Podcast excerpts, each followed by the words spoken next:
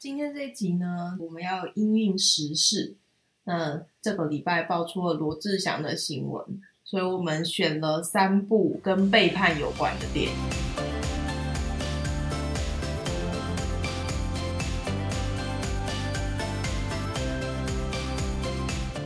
大家好，我是仔仔。大家好，我是碧如。那今天要分享的是关于背叛的电影。想问你，对罗志祥的那个新闻有什么感想？罗志祥的新闻，嗯，就是我觉得不要惹到文笔很好的。对，跟我的心得很像。嗯嗯，因为在往常的经验，如果是文人在吵架，他们的那个网络发表的文章都是非常用心，然后字字珠玑的。嗯嗯，这次也是类似的。嗯，对，他其实没有一句话是多多写的。嗯，对，还有预防针都打。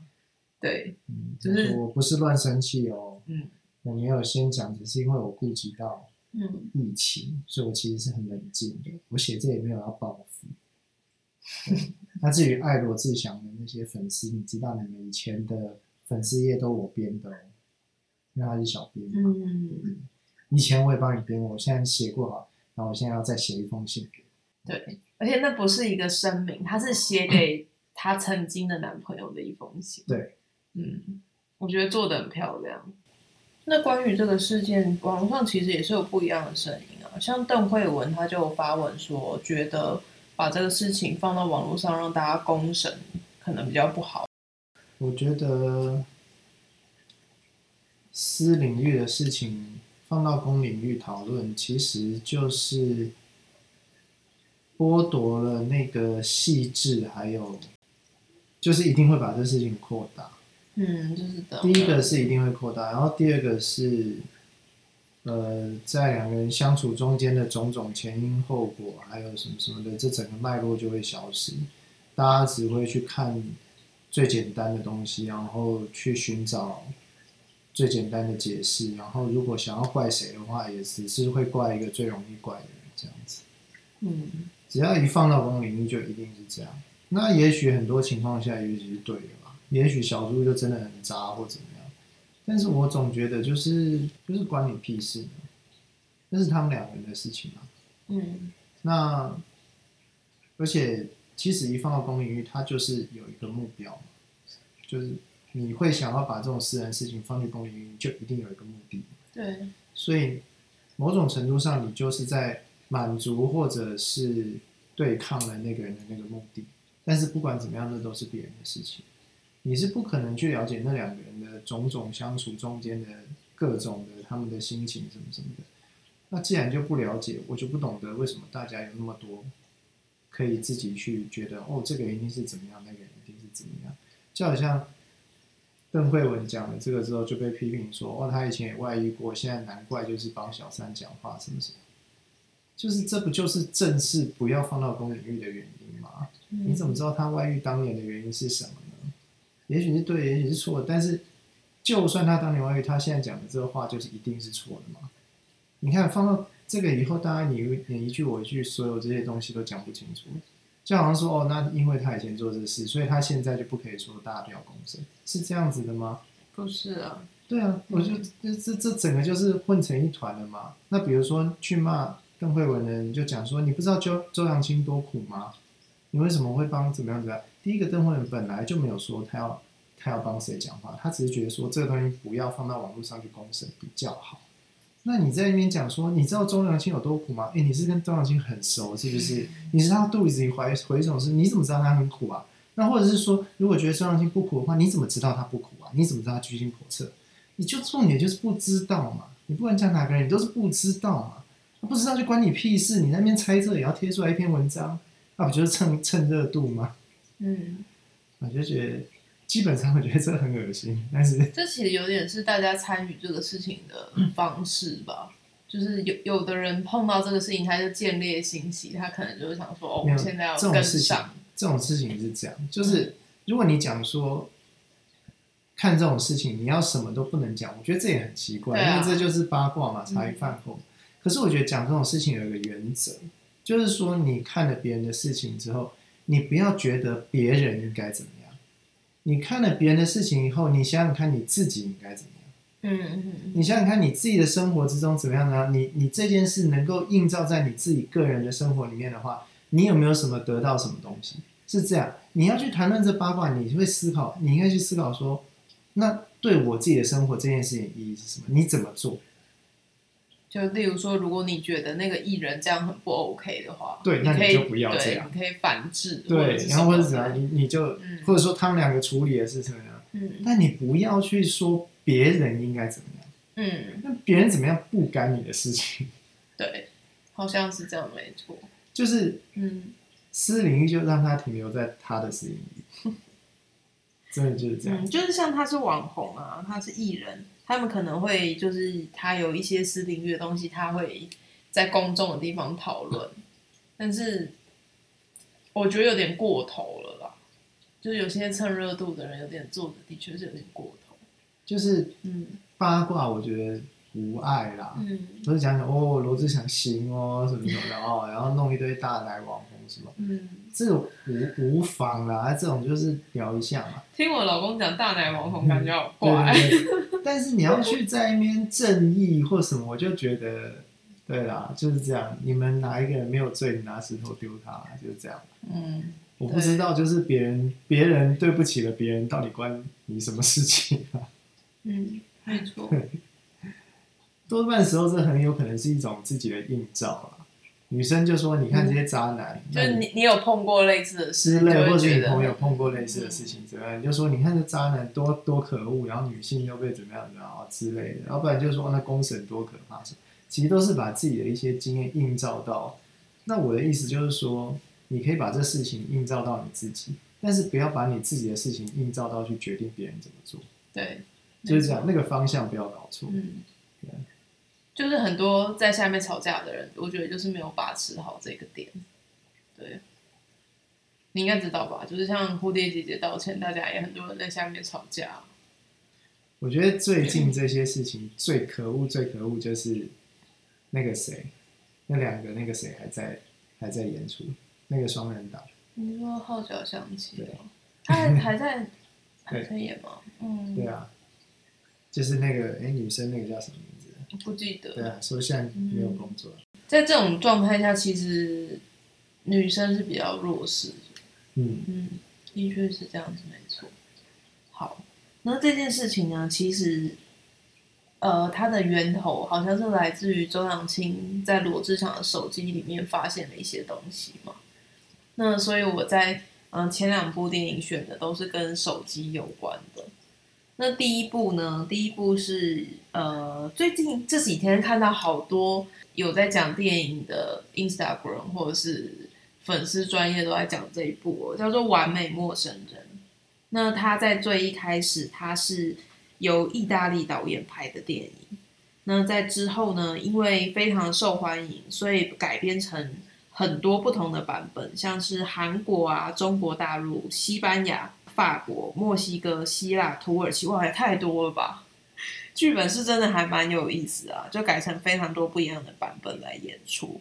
他故事讲的是有七个好朋友，然后在月食的那一天，那就是他们聚在一起。那聚在一起之后呢，就有其中一个人提议说：“哎，大家都就是非常信任自己的另一半啊，然后不然我们来玩一个游戏。”那就是把手机都全部放在桌上，然后那天晚上，不管是收到简讯或是需要打电话，都必须要给大家看，就是你的简讯或电话都是公开在大家面前的。那它就是引发了一些蛮复杂的风波，就是剧情的安排，就是呃，算是巧合啦，就是呃，可能。每个人都有一些不想不想被别人知道，或是不想被另一半或者怎么样知道的事情。嗯，然后刚刚好就是在那个那个夜晚，就通通被揭露出来了，这样子。嗯，例如说夫妻或是伴侣，你们会认为说，哦，我们两个其实没有什么隐瞒的，我没有什么事情怕他知道，然后你觉得就是好像都可以开诚布公，但是在实际就是在那种你真的。细微到一些平常你绝对不会去触碰的和你平常绝对不会去触碰的私领域之下，可能会有一些你意想不到的事情。那他这部电影其实我觉得有点是要让大家去思考说，我们到底应不应该要去看到对方这么隐私的一面呢？我觉得有时候就算你去跟其中一个人谈到第三个人，然后被第三个人听到，他都不见得高兴。对。可是我觉得有时候人在讲话的时候，会因为对象的不同，什么你同样一个意思，可能你会讲出不同的话来，或者是说。很常见的情况是，你在跟这个人讲话的时候，你有一点点想要讨好他或怎么样，你就把你讲的话稍微偏向他那边一点点或什么的。然后那这时候如果 是另外一个当事人听到，那他可能就会很不高兴或怎么样。我觉得就是很难预测说，同样的东西，就是你的目的是那样的时候，但是被另外一个人意外的知道，或者是。呃，在你意料之外，嗯，看到就是那个后果其实是很难控制。就算你的存心不是那样，也不一定。嗯，嗯，就是有时候不是那个事实本身怎么样，甚至可能，例如说他接收到这个东西的方式。我觉得这就是一句话嘛。嗯，每一个人都会说我没有什么好隐藏的。嗯，那请问你要住在玻璃屋里吗？对啊，就是一个概念上的玻璃屋啦，不是说。嗯，对。我知道，我知道。对啊，因为。如果你每一件事，比如说，我们就去看《Truman Show》啊，或者是呃，有一个更好的例子，应该是那个什么，Ed 艾德的电视台什么 STV 哦，我知道，我没有那么喜欢那一部。对对对，但是那个就是一个蛮好的例子，就是你真的希望一切就是公诸于众。嗯。当没有隐私的时候，你认为你自己没有什么值得隐藏，但你要考虑的是说，当你的每件事每个人都知道的时候，也许就不是你想的。对，人跟人的相处也会不太一样。没有，嗯，就算是你，你没有做什么坏事，其实也是一样。对，就像是他们那些，呃，我讲一个比较轻微的，好了，他们其中一个朋友因为一些原因，然后大家邀打球的时候不邀他，所以那天晚上在他们就是约打球的那个群组有讯息的时候，就只有他的手机没有响。对，就是类似这种感觉。嗯但或许他们也不见得是排挤他或什么，可能是觉得他这阵子需要静静，或者是呃，有的人可以当朋友，不见得可以一起打球或是做别的事。那在他不知道的状况下，其实也没事。可是就是当大家这种事情都要开诚布公的时候，状况就变得比较尴尬。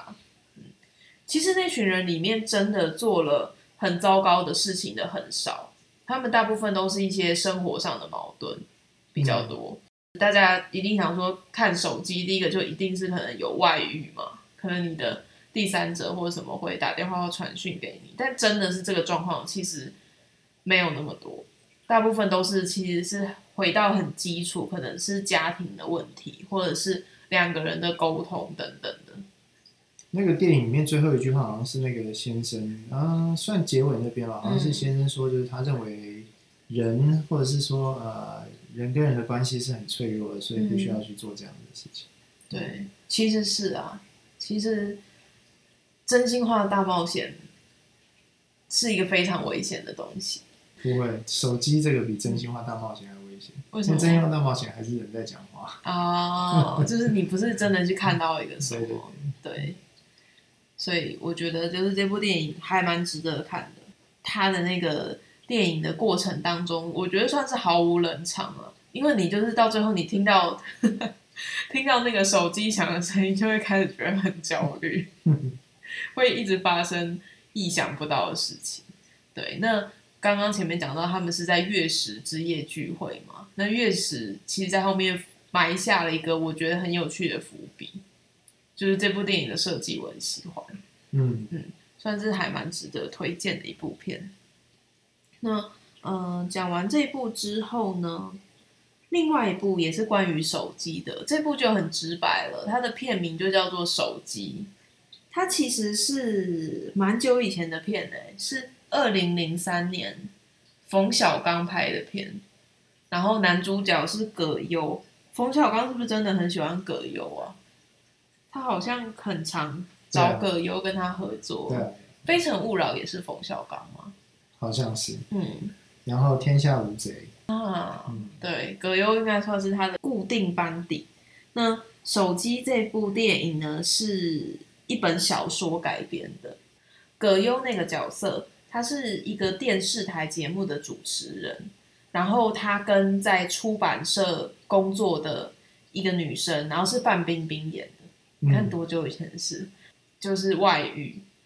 那他是非常非常认真去监控他这个外遇的哦，就是范冰冰传给他的简讯，他都会把它删的很干净，因为他很怕他老婆发现。但是他有一次就是忘记手机，他把手机忘在家里，后来就引发了他老婆就是怀疑他。呃，那天晚上呢，他老婆就在他跟小三约会的时候打给他，然后他就骗他说：“哎，我是跟我的上司在一起。”结果他老婆就马上打给上司，哎，没有套好。他上司有想要 cover 他，就说啊，他跟我在一起啊之类，然后就不是。总之，就那天晚上被抓到，被抓到之后，他们两个就离婚了嘛。呃，基本上这部片呢，就是他用手机做各种不该做的事情的记录，因为他就是一个没有办法不外遇的人吧。嗯 他其实没有外遇很多人，对，主要就是范冰冰的角色，就是他先跟范冰冰外遇嘛，然后跟老婆离婚之后，又跟那个戏剧的那个外遇，差不多就是这样，最后就是纠缠在一起。对，我这样讲，这个剧情会不会太有听起来太无聊？没有，这个其实这这个电影很精彩，因为后面其实很精彩，可是讲出来好暴雷哦。嗯，就是去看就好了。嗯嗯，因为葛优的诠释实在是太精彩了。他的那个故作道貌岸然，然后又心虚的那种感觉实在是太棒了。尤其 就是他一开始还是个厉害的主持人，然后各种事情他都尽量处理，然后外遇的对象又正之类。对。但到最后呢，就是一步一步到他最后，简直是听到手机就精神衰弱的那种感觉。因为最后已经搞搞得一团浆糊啊。对对对，所以这这整个电影我觉得是做的非常好。嗯、对，我觉得这部电影。虽然说目前大家好像没有看到有人拿这个来举例，但我觉得也是蛮适合这次的事件。超级适合。对，就是关于看手机这件事情。还有就是要小心啊！你要使用手机，真的要非常小心。嗯。而且他以前没那么复杂，他以前的手机就是简讯跟电话。对。现在智慧型手机真的是太危险了。还可以传照片。对啊。而且还有不一样的平台，你可能有个平台忘记删。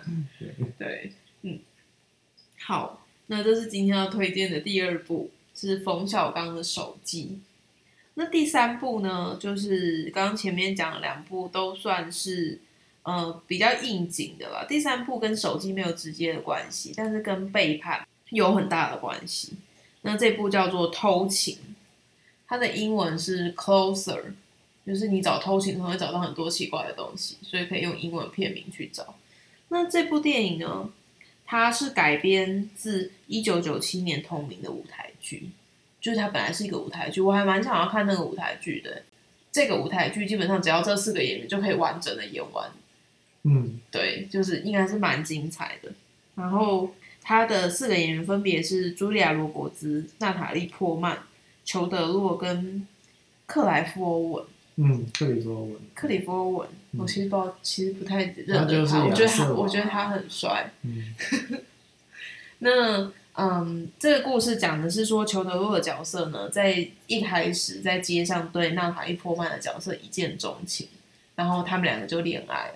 嗯，裘德洛一开始是一个不得志的文字记者，就在后来呢，裘德洛终于出了自己的第一本书之后。然后在拍那本书的封面的时候，他碰到了茱莉亚·罗伯兹的那个角色。那那个角色是一个摄影师。那裘德洛角色就非常喜欢那个摄影师，只是那个摄影师不太就是能接受他。那他一气之下，他就回家，就是在网络上的色情聊天室聊天，假装成茱莉亚·罗伯兹的角色，那让茱莉亚·罗伯兹因缘际会下认识了一个皮肤科医生。茱莉亚·罗伯兹就跟那个皮肤科医生相爱了。那这部片基本上就是这四个人的四角拉扯，非常非常符合偷情这个标题，因为里面就是各式各样的偷情。我觉得就是像刚刚提到的第一部啊，《完美陌生人》，那个其实有点在画那个隐私的界限。嗯，那意思。然后第二个那个葛优啊，冯小刚这个手机啊，嗯，我觉得它就是一个黑色喜剧，在讲说，嗯，当你做了这些事情，然后你很怕被抓到，然后证据又在手机上什么什么，然后最后会发生什么什么，这其实是一个剧情片啊。那 Closer 算是如果要讲的话，应该这三个电影里面对情感的描述是最细的？嗯，就是说他中间碰到很多那种就是互相之间的较劲啊，还有心理上为什么你会这样子觉得那样子觉得啊，然后两个男的跟两个女的之间的那种呃纠结啊之类，反正四个人的关系就是错综复杂就对了。嗯，我觉得还蛮有意思的，就是有一些嗯，为什么他这样做，那个人会那样反应之类的。那个那个中间的这些纠纠葛，我觉得还蛮蛮值得看的，拍的也蛮细致的，这样。嗯，对。那中间就觉得那海波曼其实演的很好啊，对。那海波曼其实一直都演的很我觉得啦。对啊对啊，裘德洛不错，茱莉亚罗伯特。我其实虽然说你认为是克里夫文很帅，嗯、但是我觉得他其实没有演什么。他没有演什么，可是他他的角色就是很帅啊。问题他他演什么片都那个样子哦，真的、啊，我没有印象他就是霸气帅帅这样，哎、欸，真的很帅哎，因为他的那个皮肤科医师的角色是跟茱莉亚罗伯茨结婚的嘛，嗯、那他其实我认为他是里面最知道自己要什么的人，嗯，对，有些人他中间是有点在摆荡，嗯，但反正你觉得他演的不好，也没有演不好，就是 对啊，我觉得舞台剧应该会很好看，嗯，对，那。这是今天推荐的第三部电影《偷情》。这个系列还会有下一集，因为我们那时候在找关于外遇的电影的时候，就其实有看到非常多。只是就分类来讲，这三个算是好像比较能放在同一集的。下一集可能会讲婚姻里面的外遇，嗯，对，就是比较不一样的内容。那今天的分享大概就到这里。那感谢大家的收听，我是仔仔。我们下礼拜再见。谢谢大家。